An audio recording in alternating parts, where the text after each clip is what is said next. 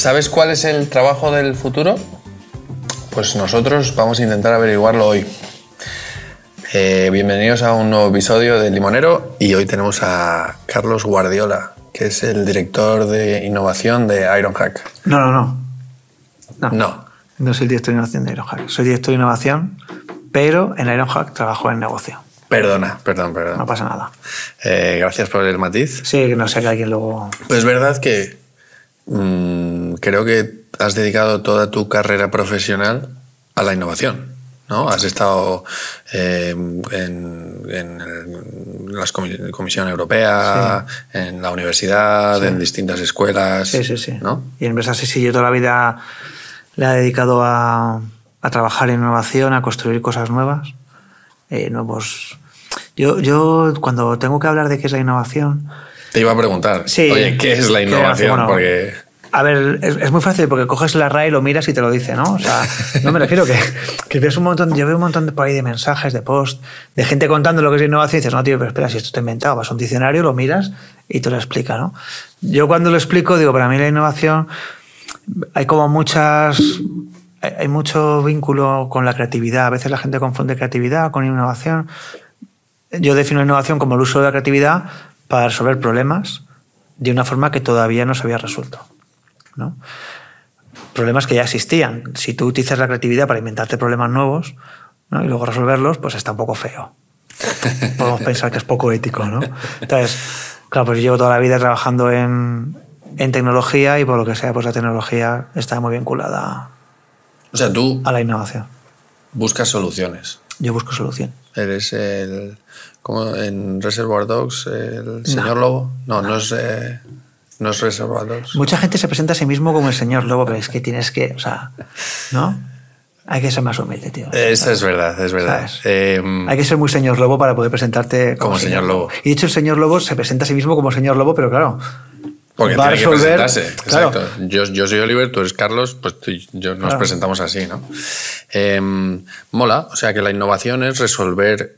eh, cosas. Entonces, ¿se podría decir que estamos innovando todos los días, a todas horas, todas las personas? Pues yo mm, me gustaría pensar que sí. Mira, Oliver, una de las cosas. eh, bueno, no sé si el podcast vais de esto, yo, pero yo te lo cuento. Mira, una de las cosas que a mí más me jode cuando trabajo en innovación eh, es el concepto del gurú. Lo llevo fatal. Además, las redes sociales en las que estamos, el mundo que estamos creando es un mundo que alimenta el ego de las personas y les. Entonces, unos bueno, tú puedes ser un gurú porque la gente te convierte en gurú o puedes ser un gurú porque tú mismo digas que eres un gurú, que me parece ya la hostia, ¿no? Pero hay gente que lo hace. Entonces yo estoy en contra de ese mensaje, en contra del mensaje de que solamente el gurú puede innovar, el gurú es inefable, tiene un contacto místico con algo y entonces él es el que innova. Y el resto somos unos esbirros, no, tío. Cualquier persona, en cualquier contexto, es capaz de encontrar una solución nueva a un problema que tiene, ¿no?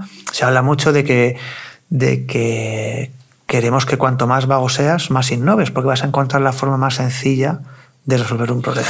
Es ¿Verdad? Eso se dice, tío. ¿no? Si eres un vago, pues vas a buscarte las mañas para este trabajo que tengas que hacer, hacerlo de lo mejor más Este, este, este, este Vago resolutivo, ¿no? Porque hay vagos que no lo exacto. hacen. Hay vagos que dices, "Pf, voy a buscar yo una solución, hombre, déjame en paz, Déjame en paz. búscamela tú. Bueno, eso sería bueno, haber encontrado otra solución, ¿no? Efectivamente. Gestiónamelo tú. Efectivamente.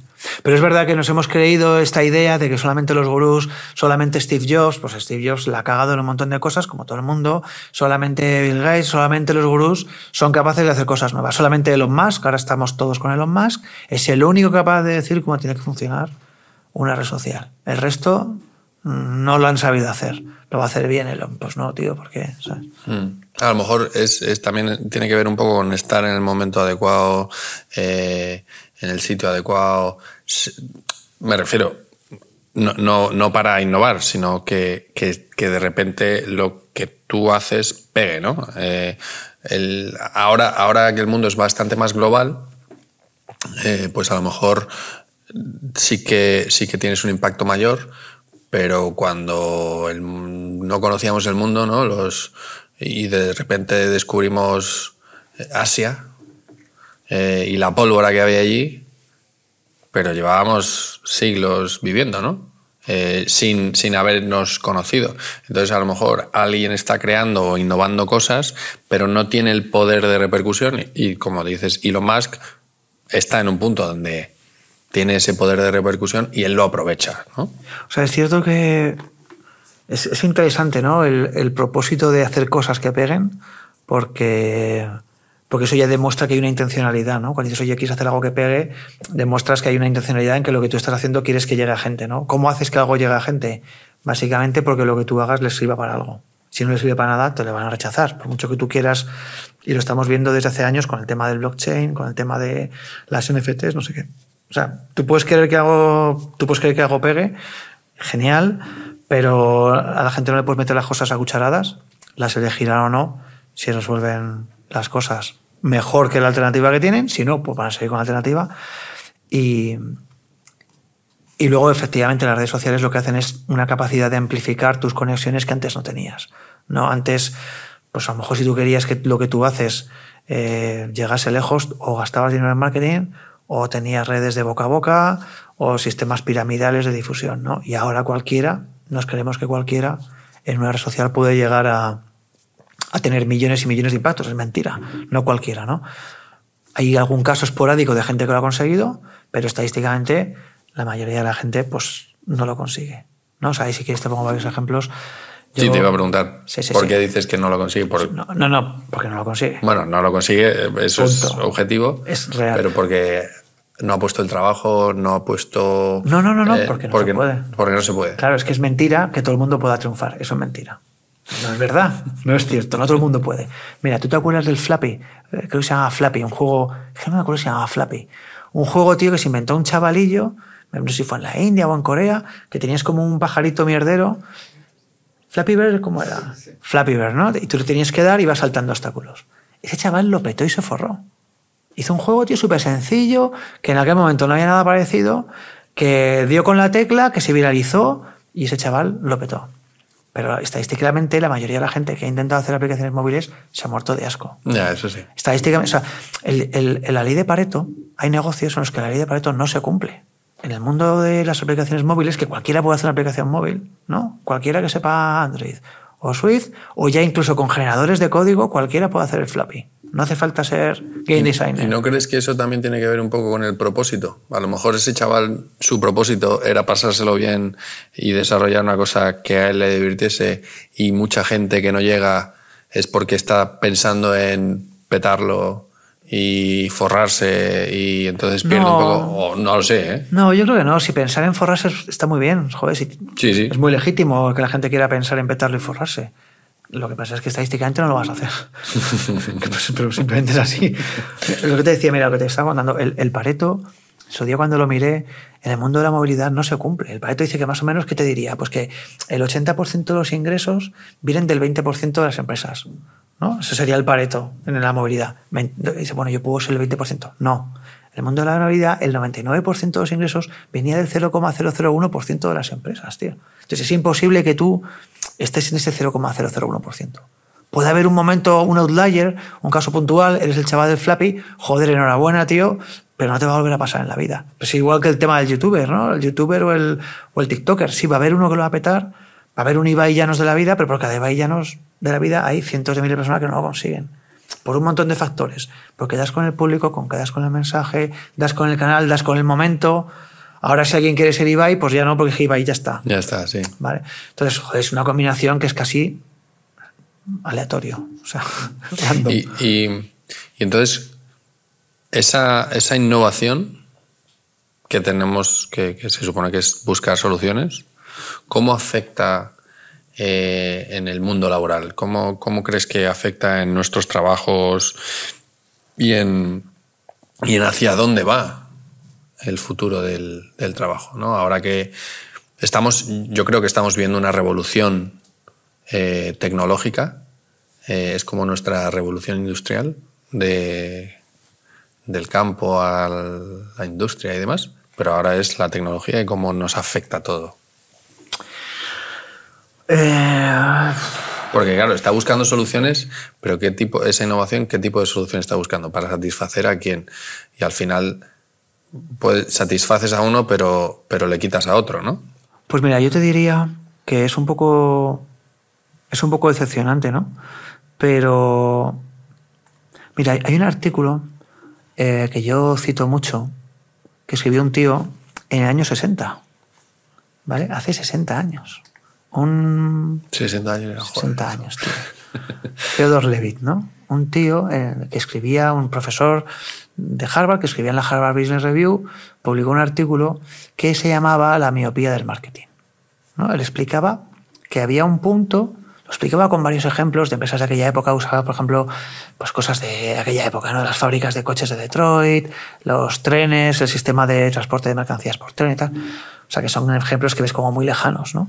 Pero él explicaba que llega un punto en las empresas que confunden lo que hacen con lo que la gente quiere. Y te piensas que lo que la gente quiere es lo que tú haces. Olvidas, ¿no? Una vez que empiezas a un modelo productivo exitoso, te empiezas a creer que tú estás aquí para hacer ese modelo productivo más exitoso. Y confundes lo que tú haces con lo que la gente quiere. Y te crees que lo que tú haces es lo que la gente quiere. Entonces, creo que es muy importante la aproximación de la innovación, de seguir entendiendo qué es lo que la gente quiere y cómo lo hace de forma mejor, que en eso consiste la innovación. Y es lícito que las empresas inviertan dinero en ello, y es lícito que la gente piense en cómo conseguir, ¿no? Pero hay un riesgo de que confundas lo que tú quieres hacer con lo que la gente quiere. Yo esto lo hablaba, lo he hablado mucho con el tema este del metaverso, ¿no? Que hay una necesidad de empresas de conseguir que la gente se registre en los metaversos. Sí. ¿Pero por qué lo necesitan? Porque si yo creo un, el gráfico de usuarios de Facebook es para llorar. Porque el, volumen de usuarios activos en Facebook se permanece estable en Estados Unidos y América de los últimos cuatro años. ¿Dónde han crecido? Pues en Asia, en la India, y luego llegas a China y claro, sí, en China hay un montón de gente, pero como es una economía planificada por un partido político, pues tú ahí no vas a entrar. Con lo cual ya no te queda más gente que crecer. ¿Qué hago? Si mi modelo se basaba en crecer, pues me invento un sitio nuevo y que crezca de... ¿No? ¿Qué es dónde está creciendo gente en Instagram? Pues me compro Instagram y que siga creciendo. ¿Dónde está creciendo gente en WhatsApp? Pues me compro WhatsApp y que siga creciendo. Y cuando ya no me queda más sitio donde crecer, pues vamos a hacer el metaverso y a ver si crece aquello, ¿no? Entonces, ¿qué ocurre? Que esa Entonces ahí es donde, donde lo que dices, ¿no? A lo mejor no es lo que busca la gente. Pero tío, o sea, mira, tú y yo estamos aquí hablando, ¿no? Estamos aquí grabando un podcast. Esto lo podemos hacer perfectamente online. Lo podríamos hacer incluso en el metaverso. Pero ¿dónde lo hacemos mejor? Cara a Lo cara. hacemos cara a cara. Esto, ya- esto ya está inventado. ¿no? Entonces, si lo hacemos mejor cara a cara, ¿dónde lo vamos a querer hacer? Cara a cara. Puede que un día, si no se pudiera hacer cara a cara, por algún motivo que sea, lo hiciéramos online. Pero si podemos elegir, ¿dónde elegiremos hacerlo? Tenía, el Cara a cara. metaverso lo tenían que haber inventado un poquito antes de la pandemia Joder, lo hubiesen petado. y lo hubiesen petado. Sí. Que estábamos todos encerrados y diciendo, Pero según acabase la quiero, cara, quiero ir a, a la bolera en el metaverso. Según hubiese acabado la, la pandemia, Se hubiese se acabado. hubiese acabado. Sí, Les sí, hubiese valido ese, ¿no? Lo hubiesen petado esos años, como los de Pelotón, la empresa está de, Sí. ¿sabes? Lo, lo petas esos años, genial, tío, coge el dinero y corre, porque luego ya, tío, en cuanto la gente pueda a la calle, pero no pasa nada, si está bien. Sí. Pero no me hagas creer que es mejor hacer ejercicio en mi casa que en la calle. No, es mejor en la calle. Si puedo estar en el campo, mejor que en la calle. sí. Y si puedo estar con gente, Joder, mejor. mejor. Sí, somos seres sociales. Pero es que el, el ser humano es social desde que dejamos de ser monos. Y fíjate que los monos también son sociales. Y los monos son sociales, efectivamente, pero no, no construyen sociedades como las nuestras, ¿no? Entonces, claro, yo eso también creo que lo comentaba, no sé si contigo cuando te conocí, Oliver, pero, joder, si desde hace ciento y pico mil años el ser humano prefiere juntarse, es muy difícil, es muy difícil que consigas que la gente deje de hacerlo. Puede que cambie el contexto y hay una pandemia y no te puedes juntar en persona porque un gobierno ha dicho todos en su casa, pero cuando ese contexto desaparece, ¿qué haces? Pues acuérdate de Ayuso Libertad, tío. Todo el mundo en la calle, todo el mundo tomando cervezas y fuera mascarillas, que no quiero mascarillas. ¿Y, cómo, cómo rebates ese, ese- lo que está pasando eh, en el que los adolescentes se sienten mucho más cómodos en los entornos digitales para relacionarse que en persona? O sea, no sé si vas por la calle un viernes por la tarde o un sábado por la tarde, eh, cerca de donde hay chavales y están grupos de 5 o 10, todos juntos, pero con el móvil, ¿no? Y comentando cosas por el móvil y hablando con el que no está eh, por el móvil. De, ah, mira, te estás perdiendo esto. Pues tío, creo que es una de las grandes de los grandes problemas que la gente ha creado. Mira, yo creo que hay, mucha gente que dice que la tecnología no es buena ni es mala. ¿no? Esto es como un mensaje que no, no, no, la tecnología no es buena ni es mala, depende del uso que tú le hagas. No, mira, perdona. La tecnología puede que no sea buena o no sea mala, pero lo que no es es neutral. Tú cuando tienes una tecnología pro- produce un cambio. El arado produce un cambio que es cojonudo. Dejo de tener que estar haciendo no sé qué, y entonces cojo un buey y un arado y mira qué bien. Ese cambio es maravilloso. Pero la tecnología produce un cambio y ese cambio tiene un impacto. Y si tú escribes una tecnología, en cierta medida eres responsable del impacto que ha creado. ¿no? Entonces, las redes sociales, y precisamente lo comentabas con el tema de los jóvenes, es uno de los grandes males que hemos creado, porque las personas jóvenes están en una fase de descubrimiento de quiénes son. Y ese descubrimiento de quiénes son, ¿cómo se hace tradicionalmente? En mi contexto cercano. ¿no? La- el, el descubrir, ellos están todavía en ese punto de yo soy, no como yo soy, sino como me ven el resto. Necesito la afirmación del resto que me dice cómo soy. De tu burbuja. Pero ya no es mi burbuja, Es el mundo entero. ya es el mundo sí. entero. Entonces, ¿qué ocurre? Que si yo subo una foto eh, y un montón de gente en Instagram me dice que like, encuentro una reafirmación más fácil, menos dura en el mundo de Instagram, que me hace pensar que tengo que estar permanentemente subiendo fotos porque necesito esa, esa reafirmación y que me hace que cuando empiezan a trolearme y a decirme que soy una basura me hundo.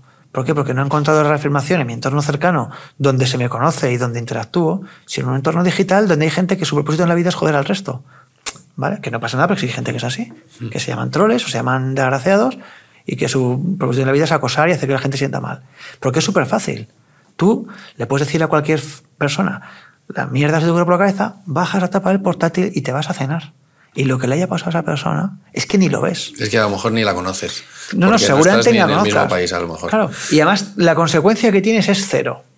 Te haces una cuenta fake, le dices cualquier cosa que te pasa por la cabeza a una niña de 15 años o a un chaval de 12 y es que no tiene ninguna consecuencia para ti. En la calle, tú le dices eso a alguien y puede que te calce una hostia a él o su padre o te vaya a buscar a su casa. Pero en las redes sociales, tío, es todo gratis. Entonces, cuando hay personas que tenemos ya cierta madurez, lo podemos controlar. Si de repente ciento y pico mil personas se ponen de acuerdo y si sus miles de bots en hundirte la vida te la hunden, garantizado que te la hunden, pero cuando están adolescentes que no tienen creado todavía su marco de pensamiento ni su marco de autoconocimiento, ostras, tío, yo lo veo un problemón. Y entonces cuando empiezas a ver que empresas como Instagram, Facebook, empieza a haber gente que dice, oye, perdona, mm, estamos identificando unos patrones de conducta en las niñas, por los motivos que sea, no en los niños, en las niñas, que tienen unos problemas de nerviosismo, de ansiedad, de inseguridad, porque están expuestas a tener que estar permanentemente subiendo y exhibiendo su cuerpo para que le den los likes y si no se los like, se hunden, que se están comparando unas con otras para ver quién se siente más. tal. Bueno, no, no pasa nada, eso bueno, no pasa nada. Tú sigue con esto, vamos a monetizar. No, tío, ¿cómo que no? Es tu responsabilidad, tú has creado eso, tú has creado el contexto en el que eso puede ocurrir. Entonces, yo creo que los adolescentes, la gente joven que dices tú que en la calle está chateando eh, entre ellos delante del móvil, que eso se viene viendo de, de hace 10 años, o sea, no es una cosa nueva de ahora, es un impacto negativo no deseado de algo y la persona que lo ha hecho tiene que buscar una forma de resolverlo. ¿No? No puede ser que digas, ah, no es culpa mía, sí, tío, sí lo es. ¿no? Y, y viendo, y viendo un poco cómo se relaciona la gente y hacia dónde van y qué hacen las empresas y demás, ¿cuáles crees que es, van a ser o que son los, los eh, empleos del futuro? ¿Qué, tra- qué trabajos va a haber y cómo, cómo se tienen que preparar? ¿no? Pues yo creo que los empleos del futuro van a ser menos glamurosos ¿no? Eh, de lo que la gente nos quiere decir. Ahora ha salido un informe hace poco eh, que, que presentaba unos empleos del futuro. ¿Sabes qué pasa, Oliver? Tío? Que es que los que ya tenemos una edad, hay cosas que ya hemos visto y nos da pena, ¿no? Mira, yo siempre pongo los ejemplos, ahora con esto del metaverso, pues eh, pongo los ejemplos de la primera persona que ganó un millón de pavos en el metaverso vendiendo, ¿no? Agente inmobiliario del metaverso. Sí. Hay un caso de una chica asiática, no me acuerdo cómo se llamaba, pero que ganó, me- metió un millón de pavos en Second Life, en el año 2003. Sí, es verdad que el metaverso es el Ya lo hemos visto. 2.0 del Second Life. hemos visto. Pues entonces, eh, Y en el Second Life se metieron todas las empresas. Bueno, Bueno, bueno, ahí se metió pasta, era una maravilla, ¿no? Entonces en Second Life, tal, había una tía que ganó pasta un millón de pavos porque encontró algo que alguien quería. Al final, un trabajo, yo creo que un trabajo tenemos que presentar siempre. A mi hijo de 11 años le digo, que tú tienes que entender qué haces tú que alguien, alguien quiere y por lo que pagaría, ¿no? Si no hay nadie, tío, pues tronco, te tienes que buscar otra cosa. Entonces, alguien encontró que en el metaverso podía ganarse dinero vendiendo propiedades y construyéndoles. En mis ratos libres te construyo las casitas, como si en el Minecraft te pones casitas, ¿no? Alguien pudo pagar por eso. Ahora, ¿cuál es el ratio de oferta y demanda de ese trabajo? ¿No? Igual que hay un montón de gente que estudia historia del arte y luego, porque me interesa, me gusta, y luego dices, joder, qué alternativa laboral tengo como experto en historia del arte. Eh, el otro a lo día, mejor no la que el mercado demanda, ¿no? Sí. Que... El otro día me enteré que hay gente que crea personajes para los videojuegos, gamers, que se dedican a estar jugando todo el día, y entonces se lo venden a alguien que dice... Mira, te lo he subido a este nivel. Yo quiero un jugador a este Sí. nivel. Sí, Eh, pum, pues... Maravilloso. O sea, eso es un trabajo. Eso es un trabajo, porque dedicas un esfuerzo intelectual o mecánico y recibes una, Le aportas un valor a un alguien. valor y alguien paga por ello. Pero todo eso es sostenible. O sea, No. sí, para, para todos los que somos No, no. y todos los chavales que ahora mismo están diciendo, ostras, yo tengo que estudiar, porque a mí me han dicho que tengo que estudiar, ¿no? Eh, porque me apetece estudiar y porque quiero ser no sé qué. ¿Crees que va a haber trabajos muy distintos a los que hay ahora? Habrá trabajos que desaparezcan, habrá trabajos que permanezcan, habrá trabajos nuevos que no existían. Eh, ¿cómo- O ¿Qué, sea, qué opinas? Pues obviamente sí a todo, ¿no? O sea, claro. Eso es, la historia de la humanidad consiste en eso, ¿no? Eh, mira, te lo comentaba antes cuando estábamos charlando, ¿no? Yo me recuerdo, y podría incluso buscar el post en uno de estos artículos que salen, ¿no? Perdón, en estos artículos que salen trabajos del futuro. Había un trabajo del futuro hace, me parece que era 5 o 6 años, lo tendría que buscar, pero si lo busco lo encuentro, ¿vale? Que era un trabajo de futuro de probador de zapatos para e-commerce. Eso era un trabajo del futuro. ¿no? En el futuro Sí. había un trabajo que consistiría en que una tienda vende zapatos, entonces tú, que eres como un modelo de pie, por así decirlo, o una modelo de pie, te lo pruebas y escribes una reseña de si te queda bien, te queda mal, talla, es estrecho o no. Y con esa reseña ayudas a la gente a comprarlo. Eso era un trabajo. Alguien puso por escrito, mi predicción es que abres este trabajo. Eso luego, ¿cómo se ha resuelto? De una forma mucho más sencilla, que consiste en que en las reviews se te pide que digas una tienda de zapatillas, por ejemplo, pues Dr. Martins o Adidas o quien sea, que te dice cómo talla. El usuario que lo ha comprado te mandan un correo y dice, oye, ¿puedes decirme cómo talla? Pediste la talla 42, tú usas la 42, me queda grande, me queda bien, me queda estrecho. Lo calificas y lo subes y se hace la media. Con lo cual, cuando tú entras allí, te dice el sistema, oye, al 85% de la gente eh, le queda bien. Pues no hay un trabajo para eso. Son las personas que lo compran, las que además gratis, ¿no? ¿Por qué hacer un trabajo pudiendo hacerlo gratis la persona? ¿Vale? Tú mismo, eh, joder, no hago más que darle toques al. Perdón. Tú mismo me dices cómo te queda. Entonces, ¿habrá trabajos que no van a desaparecer nunca en la vida? Pues mira, tío, cada vez que encuentran ruinas nuevas de Pompeya, es maravilloso. ¿no? Eh, cuando encontraron, hace, no sé si fue este año o el anterior, en las ruinas de Pompeya, sepultado por la lava, un puesto ambulante de comida, tío. Y además sabías lo que se vendía. Está también conservado aquello que se veía en los carteles, pollo frito y no sé qué. Dices, hostias, tío, hace 4.000 años, bueno, 4.000 años los que fueran, no sé, 2.000 años, que la gente ya hacía pollo frito y lo vendía. Y tú sales aquí a la calle y te encuentras gente vendiendo pollo frito 2.000 años después. Entonces, te puedo garantizar que dentro de 2.000 años se va a vender pollo frito, tío. ¿sabes? Trabajo del futuro, pollo frito. Vendedor de Ah, pollo vendedor frito. de pollo frito. Apuesta. No, no. Hostelería, ¿no? ¿Qué están diciendo ahora? Que es que no hay camareros, tío. Eso es verdad, sí. No hay camareros. ¿Por qué? Porque si la gente no quiere ser camarera. Pero vale, no quiero serlo, por motivos que sea. Pero que la gente lo necesita, garantizado. Vendedores, garantizado. Porque es que la gente va a seguir fabricando cosas y la gente tiene que venderlas. Hay un montón de trabajos que van a estar garantizados. ¿Que va a haber en el futuro un trabajo de diseñador de no sé qué en el metaverso? Pues no lo sé. Si la gente paga por ello, sí. Si te lo haces tú solo, no.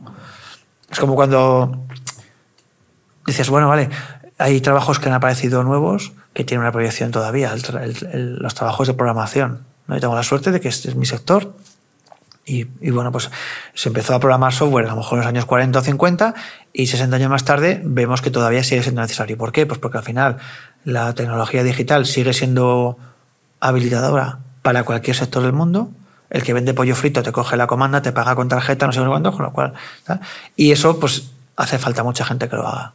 O sea, que a lo mejor, que a lo mejor el trabajo del futuro, los trabajos que existen siguen siendo los mismos, pero eh, paralelamente tienes cosas que le van mejorando ese, ¿no? Lo que decías, oye, pues el que hace el, pollo, el, que hace el pollo frito, pues ahora lo va a hacer de una manera em, donde va a poder hacer más pollos fritos, donde a lo mejor va a ahorrar en materias. Sí, eh, o los hacer mejores.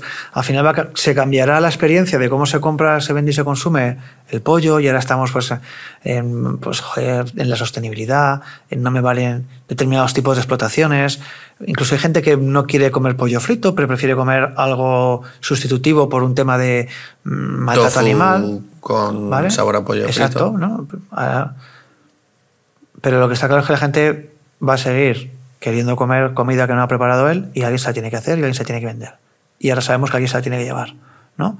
Pero yo cuando en las clases cuento, tío, que el primer registro que hay acreditado de entrega de comida a domicilio es en Corea en 1700 y pico, ¿no? Tiene un estudiante que tiene puesto en su diario que pidió noodles después de un examen con sus colegas. Está recogido. Puede que hubiese de antes, pero no está escrito. Pero ese sí se conserva en Corea. Y dices, tío, hace 300 años que la gente prefiere que alguien le traiga la comida.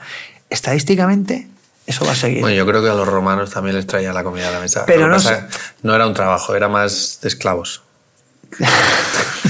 Bueno, esa gente entendía éticamente el concepto de esclavo como alguien que tiene que hacer un, servicio porque ha sido vencido por lo que sea, ¿no? O sea que en aquel, en aquel contexto para ellos tenía sentido. Ahora no lo ¿No van a ser las máquinas nuestros, eh, nuestros esclavos? Bueno, ahora mismo muchos somos esclavos de las máquinas. Al revés, ¿no? Es al revés. si lees los artículos que ha habido de todas estas personas que trabajan en, en los laboratorios de procesamiento de datos de los asistentes de voz, ¿no? Pues, y, las condiciones que tenían, salieron artículos el año pasado de, mucha gente que se sentía esclavos, pues estaban permanentemente trabajando para alimentar el algoritmo ¿no? y para perfeccionar los modelos. Entonces decías, oye, ¿quién trabaja para quién? ¿no? ¿Trabajo yo para la máquina o la máquina trabaja para mí? ¿no? Entonces, pues hay un, un equilibrio. tiene que haber. Un equilibrio Y, ahora se habla cada vez más de las rentas universales en países como Estados Unidos, que no son sospechosos precisamente de modelos socialistas como, como en Europa, se habla mucho de la renta universal y de la renta que toda la automatización que se está produciendo eh, y toda la riqueza que se va a generar sin que haya personas humanas eh, elaborándola, pues eso tiene que llegar a la gente de alguna manera. ¿no? Y, es un debate que existe, como, como soluciona la automatización de trabajos que tiene Bueno, que, que volvemos a lo que estás diciendo, ¿no? Que, que, no, se, no estamos reinventando nada, que hace 120 años se hacían un montón de cosas que se siguen haciendo, se hacen de manera un poco diferente. Mejor distinto. Se siguen fabricando coches, se siguen fabricando coches. Que antes hacía falta, eh, no sé, 100 personas para fabricar un coche y ahora tienes a dos operarios que fabrican ese coche porque los robots están cambiando, ¿no? Eh, en, el, en, el, ámbito de la medicina. Eh, lo, que pasa es que hay muchos estudios y mucha gente estudiando el, tema de si los trabajos se cancelan o no, y lo que dice la, los teóricos y los estudiosos, y luego te paso si quieres referencias, es que esta automatización genera más trabajos, pero no los genera en ese contexto, los genera en otros. ¿no? El hecho de que los coches se produzcan de una forma distinta puede que quite trabajo de la gente que está atornillando cómo se hagan los coches, pero genera otros trabajos relacionados. Siempre se dice, no, claro, es que como esto va a haber un robot que lo haga, tu trabajo va a ser el de mantenedor o supervisor del robot. Bueno, pues que a lo mejor es un trabajo más cualificado que el de montador de parabrisas. ¿Y qué tienen que hacer los adolescentes para prepararse? O sea, en la universidad, ¿tú crees, eh, hay, hay, una corriente, ¿no? De, de gente que dice, nada, en la universidad ya no vale eh, para nada. sales desfasado de la universidad. Eh, bueno, eso es eh, gente que, opina así, ¿no? ¿Tú qué opinas sobre la universidad, sobre cómo prepararse? Y creo que también viene un poco relacionado con Ironhack, ¿no? Donde, donde tú estás. ¿Cómo crees que se tienen que preparar los adolescentes para esos cambios en el, en el mercado laboral?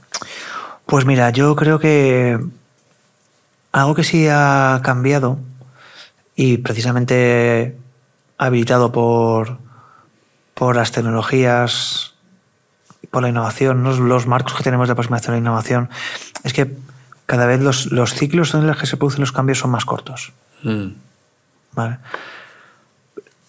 ¿Qué quiere decir que los ciclos de cambio sean más cortos? Pues que a lo mejor tenemos que dejar de entender la, la, universidad como un sitio donde se me da un conocimiento, no porque ese conocimiento vaya a cambiar, ¿no? O sea, no sé cuántos años pasaron desde que se, la teoría de la relatividad de Einstein anuló los sistemas de la mecánica de Newton y no sé cuánto va a tardar en que el siguiente sistema reemplace al de Einstein, ¿no? Seguramente se acabe reemplazando. Entonces, no, es tanto el, el sentido de que el conocimiento que tú adquieras vaya a dejar de estar eh, presente, sino lo que tú puedes hacer con ese conocimiento. la universidad siempre ha sido un sitio donde tú recibías un conocimiento que te habilitaba para hacer determinados tipos de trabajos. Y a lo mejor lo que pasa es que cada vez es más rápido qué tipo de conocimiento realmente te habilita o no para tener un trabajo en el mercado. Creo que al final el tema de la universidad o la formación profesional, el, el problema que, genera o el debate que tenemos es cómo se tarda en detectar, ¿no? cuando tú estás en el punto de, enfrentarte a tu alternativa profesional, es decir, a cómo voy a ganar la vida, porque entiendo que hay que trabajar para vivir, cómo voy a conseguir mis ingresos, ¿no? para la mayoría de la gente. El trabajo es tu principal fuente de ingresos y es la que te permite tener una vida. Entonces, ¿cómo detecto, cuándo detecto, cómo va a ser mi obtención de ingresos y qué competencias necesito para conseguirlos. Creo que a, los adolescentes no se les habla en esos términos. Ya. A mí me hubiese gustado que me lo hubieran dicho. Yo en su día, como por los motivos que fuera, entendí claramente que en la informática había curro y a mí me gustaba, dije, pues mira, voy a estudiar esto. Me he un Spectrum, tío, programaba mis mierdas. Así, así mi madre no me dice, deja el ordenador ya, niño, claro, tío. estoy estudiando. Tenía la excusa, ¿no? Entonces, pero no todo el mundo, joder, se enfrenta con esa, con esa racionalidad a este problema. Entonces, ¿qué ocurre? Que a veces los planes de estudio o las universidades, lo que la universidad prepara y lo que el mercado demanda, cada vez podemos encontrar más divergencias. Y en, donde no, porque tío, si tú pones a leer desde cuándo hay escasez de desarrolladores, analistas de datos, te remontas a los últimos 10 años y dices, bueno, vale, hace 10 años no se sabía que había tanta demanda. Pero a ver, es que hace cuatro años sí que se sabía. ¿Por qué las matriculaciones bajan? ¿Qué hay en el mercado? Todo el mundo tenemos un móvil, los adolescentes que están ahí con el WhatsApp tienen un móvil, entienden que eso se desarrolla, qué pasa en el mundo, para que la gente no quiera entender que aquí hay demanda. Entonces, no sé cómo se resuelve eso realmente. entiendo que la vocación de la universidad es preparar a personas para, sus trabajos, la forma en la que se establecen los planes de estudio se hacen buscando ese objetivo. Entiendo que todo el mundo en la universidad nadie dice, no, no, aquí la gente que venga a aprender por aprender y luego surge la vida. Creo que verdaderamente las universidades quieren que los alumnos trabajen. Por supuesto que quieren y les quieren preparar, pero tío, no sé qué pasa. El mercado va por un sitio, la universidad va por otro, y ahí es donde surgen un poco los sitios como Ironhack, ¿no? Al final Ironhack es un modelo de formación que está muy dirigido al outcome, o sea, ¿qué, ¿qué espera alguien que te va a contratar? Cuando hablamos de, tú comentabas antes, Oliver, bueno, yo si aporto un valor a alguien, ¿no? Le, estoy aportando algo que alguien quiere y por eso me paga, ¿no? Pues aquí lo que pensamos en Enoja que es, oye, un desarrollador, un analista de data, un diseñador que se incorpora a una empresa como junior, ¿qué se le pide que haga? ¿Qué tiene que aprender? Pues yo te voy a garantizar que eso vas a aprender en nueve semanas. Te voy a estrujar el cerebro, pero tú en nueve semanas... Es la especialización de la especialización. Ultra especialización. Alguien que yo sé que hay gente que te va a pedir esto y yo te voy a ayudarle a demostrar que sabes hacerlo. Y por eso vas a tener un curro. Que tiene que ver un poco también ¿no? con lo que dices de la velocidad de los cambios. De, ostras, no puedes estar 20 años para prepararte para hacer este trabajo porque mañana a lo mejor ha cambiado y tiene matices distintos y demás. Entonces creo que la, la principal competencia que tenemos que tener, claro, yo lo veo muy fácil. Para mí yo veo que yo tengo fundamentalmente dos competencias. Primero, ¿quién está dispuesto a pagar por lo que tú sabes hacer? Y segundo, ¿cómo tienes que aprenderlo? ¿No? Bueno, tercero, ¿cómo demostrarlo? ¿Vale? Pero, ¿qué, ¿qué, está pasando en el mundo? ¿Qué es lo que la gente está dispuesta a pagar por ti? ¿No? Si tú eres capaz de ofrecerlo, ¿a quién te lo va a contratar? Segundo, ¿cómo consigues esas competencias?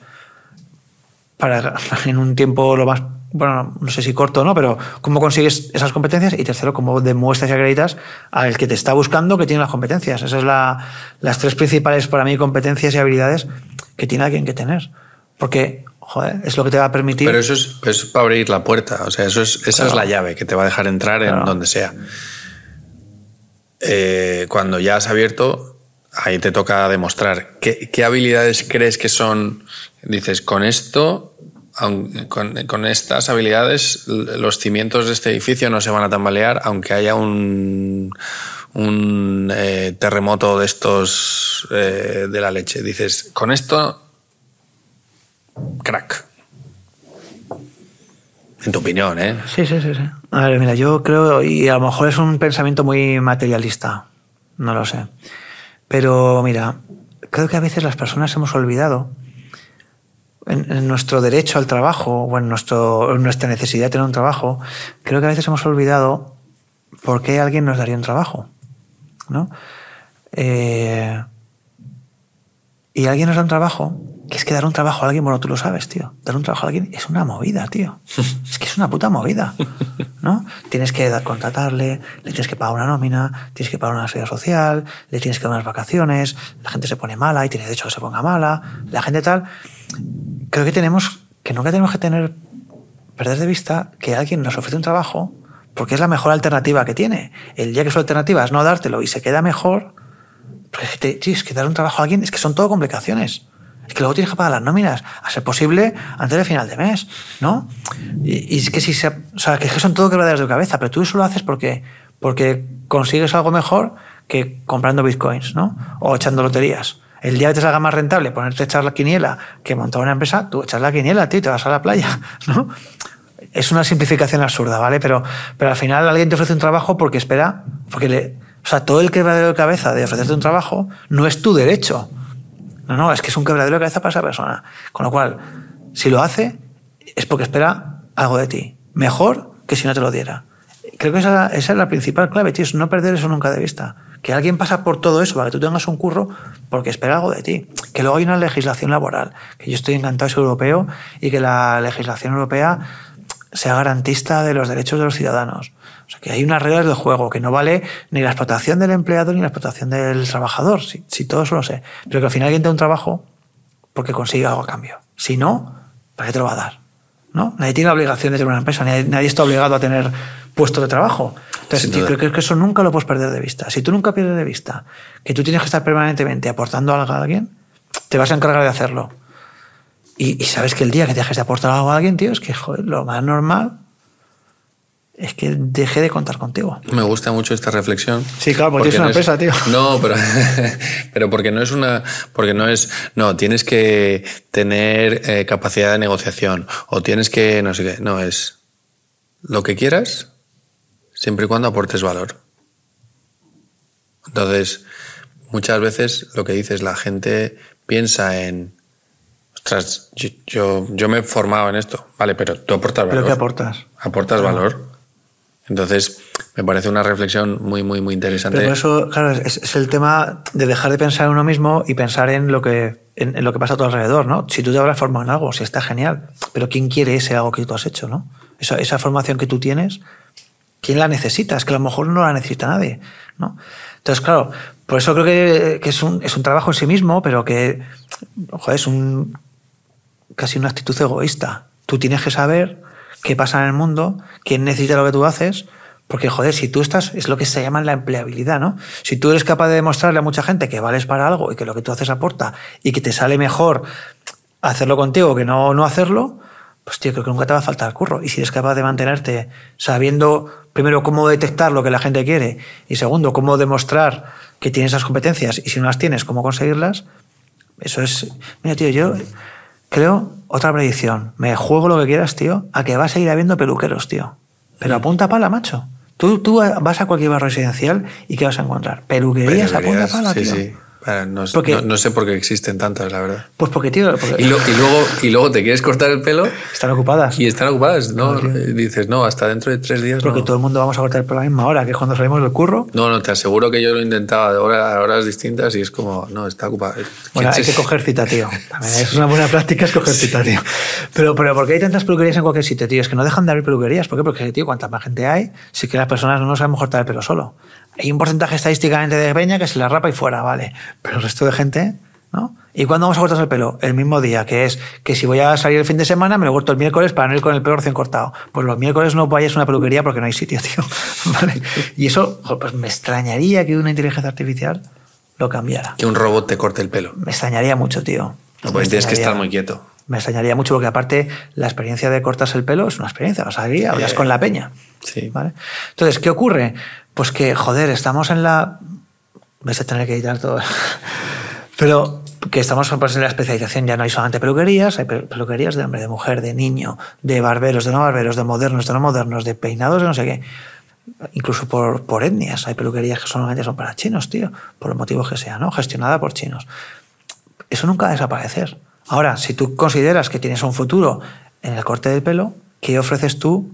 Sabiendo que hay una necesidad, Sí, para que es universal, que, que puede ser que no ofrezcan nada. Mira, yo la peor experiencia que te puede pasar es estar en una zona cautiva donde solamente hay dos restaurantes.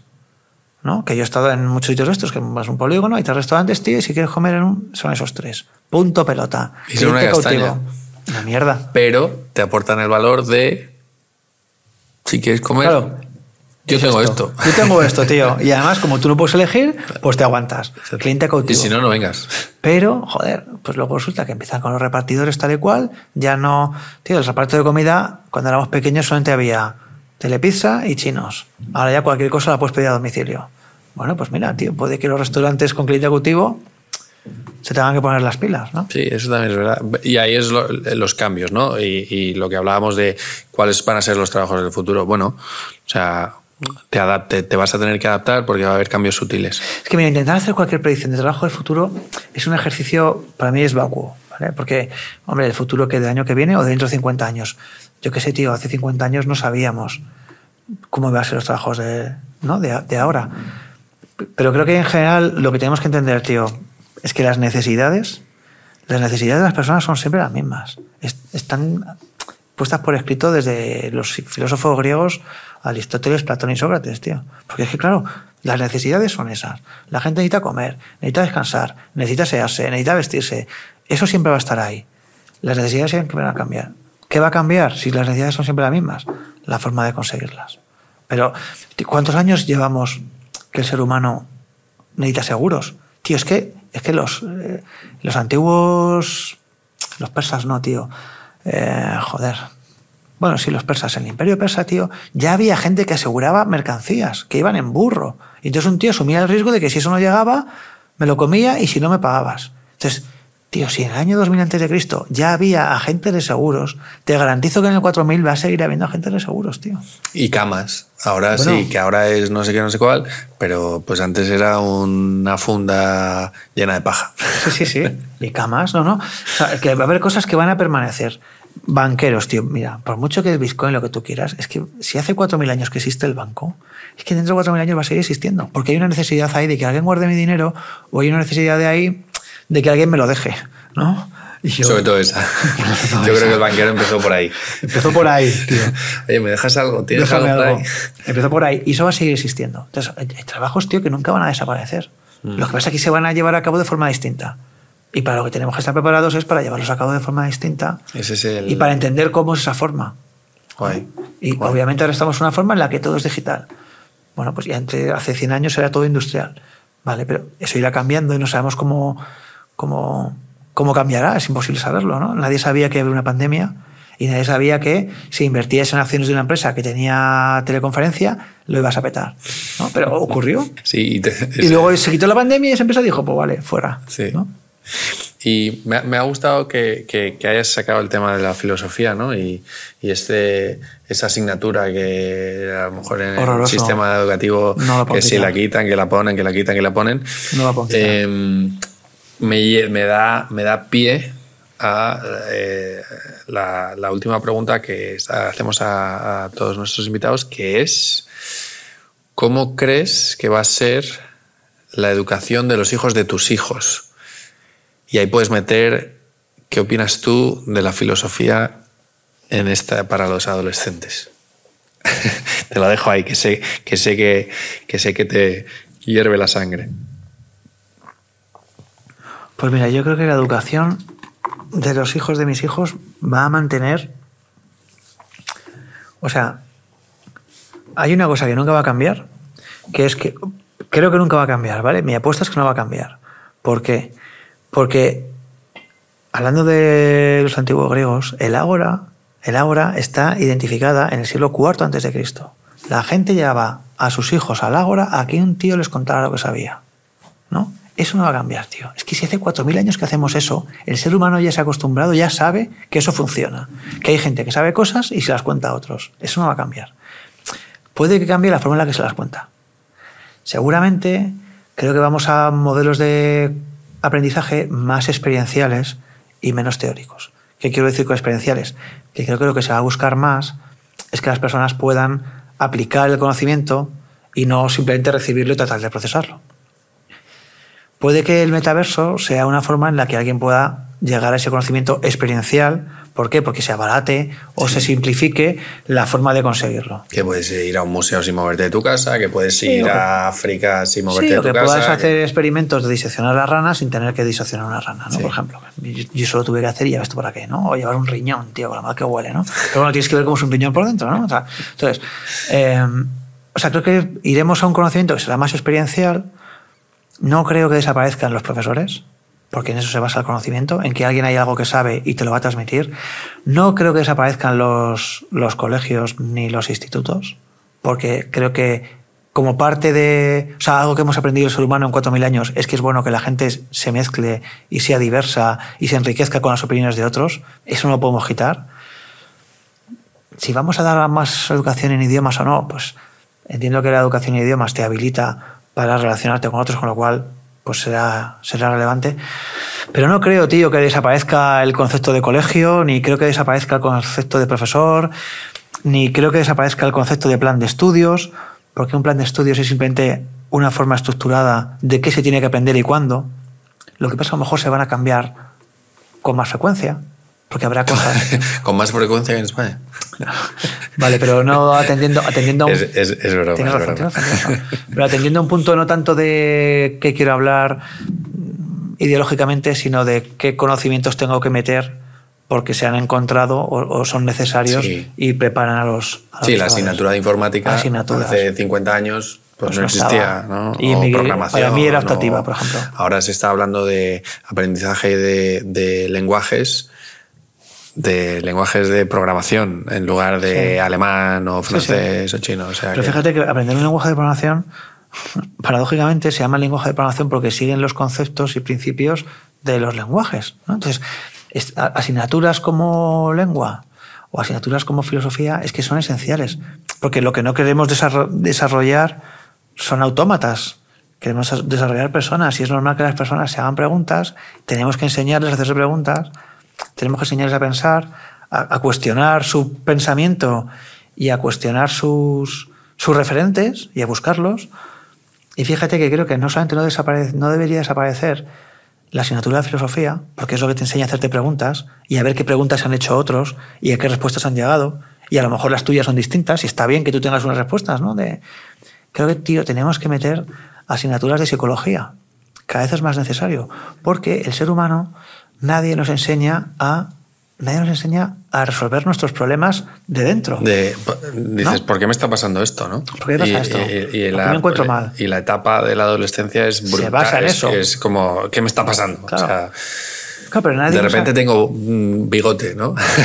Bueno, si es el menor de los problemas. sí, sí, no. Ya, ya, ya. Pero me refiero que, que, joder, que nadie nos enseña a pensar, nadie nos enseña a, a saber lo que pasa en nuestra cabeza, nadie nos enseña a cómo resolverlo o a, cómo pedir ayuda, pues tienes que ir a un psicólogo, ¿no? Porque es que yo no sé, necesito ayuda de alguien de fuera para tratar lo que tengo dentro, ¿no? Entonces dices, joder, ¿por qué no te enseño a resolver tus problemas desde el principio? En lugar de buscar ayuda en terapia, que está genial, tener que verlo, pero a lo mejor hay cosas que puedes hacer por ti mismo si alguien te enseña cómo hacerlo, ¿no? Entonces yo apostaría, y vamos, apostaría, me gustaría que en el futuro, pues aparte de aprender a la gente a programar, que es fundamental y hace falta mucho, y tener muchas salidas, pues también te enseñen a, preguntarte cosas y a saber qué pasa en tu cabeza, cómo funciona tu cerebro y, cosas tan sencillas como que si a tu cerebro le dejas que coja el camino del pensamiento negativo del miedo, porque pasas es un cerebro que lleva no sé cuántos cientos de miles de años pensando que si oigo un ruido en el bosque es que me quieren comer, sal de aquí, tío, ¿no? Y así es como funciona el cerebro,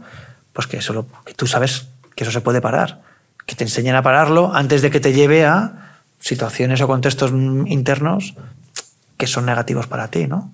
Pues eso, joder, se podría enseñar a la gente, porque no enseñan eso en los colegios, tío. Qué bueno. Pues Carlos, muchísimas gracias. Eh, me, me ha gustado un montón algunas de las cositas que has dicho. Otras no tanto, lo siento. No, no, no, no. Pero me he quedado con lo de, aporta valor. O sea, ¿no? abríamos el, episodio diciendo cuál es el trabajo del futuro eh, y que íbamos a hablar de, un poco el tema. Y, me ha gustado como, obviamente es muy difícil definir qué trabajos van a existir y tú lo has dicho, has puesto un ejemplo de algo que al final no ha sido, ¿no? Em, pero aportar valor eh, es una, un mantra que, creo que podría tener todo el mundo de cómo aportamos valor, cómo en, todos los aspectos. Que la gente se cuestione cosas, que piense, ¿no? que, que trate de entender y una de las cosas con las que también me quedo, corrígeme si, si estoy eh, identificándolo erróneamente, es, oye, mira cómo se está haciendo, cómo se lleva haciendo. O sea que, que a veces, sobre todo, no sé, me da la percepción que hoy en día dejamos el pasado de lado, que es como, ah, el pasado está pasado, déjame que yo voy a innovar. Bueno, ¿cómo vas a innovar si no sabes? ¿no? ¿Y cuántas personas de repente aparecen con tengo la solución. Y dices, si hace 4.000 años eso ya lo hacíamos, ¿no? Entonces, sí. me, quedo, me quedo con esas, con esas tres cosillas. Eso es verdad, o sea, a veces tendemos a, despreciar el pasado porque pensamos que somos más listos que la gente de la antigüedad, ¿no? O que la gente que vino antes que nosotros. Eso es una falta de humildad terrible. Esa arrogancia de pensar que ahora somos más listos que antes, pues a lo mejor tenemos herramientas distintas y medios distintos, pero no tenemos por qué ser más listos, ¿no? Y, y sí, eh, Oliver, o sea, yo creo que la capacidad de preguntarnos, mira, para mí, la capacidad de preguntarnos qué tenemos que alguien quiere. Es que eso es fundamental. Yo que trabajo en ventas, en realidad te he mentido. Yo trabajo en ventas, tío. ¿no? Pero como trabajo en ventas, mi trabajo consiste en estar permanentemente viendo qué, qué dice la gente. Por eso estás innovando. Oye, ¿cómo se pueden solucionar las cosas? Todo el día, tío. Porque cada vez que alguien me cuenta una cosa, yo estoy pensando en en cómo solucionarlo mejor de lo que ya tiene, ¿no? Pero es que creo que, es que al final todo se basa en eso, tío. O sea, alguien te va a dar un trabajo si tú tienes algo que él necesita. Y si no lo tienes, pues no te lo va a dar. y, como tú tienes que demostrar que lo tienes, pues tendrás que hacerle una venta. En la vida todo es venta. Para mí todo es venta, tío. Entonces, si tú tienes esa filosofía de que lo que tú tengas tiene que ser valioso para alguien, y si tú no tienes nada valioso para los demás, estás jodido. Pero no pasa nada, porque todos podemos ser valiosos para alguien, tío. Si solamente hay que verlo buscarlo y demostrarlo. Entonces, bueno, solamente. es una movida. Solamente. pero es muy sencillo. Creo que ese mindset, tío, joder, mucha gente no lo tiene. Ya. La gente piensa que, es que tengo un derecho a un trabajo. Ya, pero ¿por qué? ¿Qué haces tú, tío, que la gente quiera? Piénsalo así. ¿Qué ofreces tú al resto? Si tú piensas lo que ofreces, no es lo que exiges, pues puede que encuentres gente que lo quiera, ¿no? No sé. Bueno. Pues es mi forma de verlo. No, no, muchísimas gracias, eh, sobre todo por tu tiempo, que sé que estás eh, todo el día eh, atareado. Y nada, gracias por escucharnos. Gracias a vosotros por, nada, por invitarme, tío, y espero que... Un placer, un placer. Que os haya parecido interesante esta conversación. A mí, desde luego que sí, o sea que... A mí también, a mí también. De eso se trata este espacio también, ¿no? De tratar de ayudar o de inspirar o de aportar hablando de cómo aportamos eh, nuestro granito de arena a que la gente pues se cuestione cosas, tenga cosas más claras, entienda mejor cómo funciona el mundo y nada, eh, a seguir innovando, ¿no? a seguir solucionando. A ver, a ver. Ojalá venga una inteligencia artificial y me quite ya de trabajar y me retire, tío. Sí, exacto. y me dé una paguita. Y te dé una paguita. bueno, muchas gracias. Muy bien, gracias a ti, tío.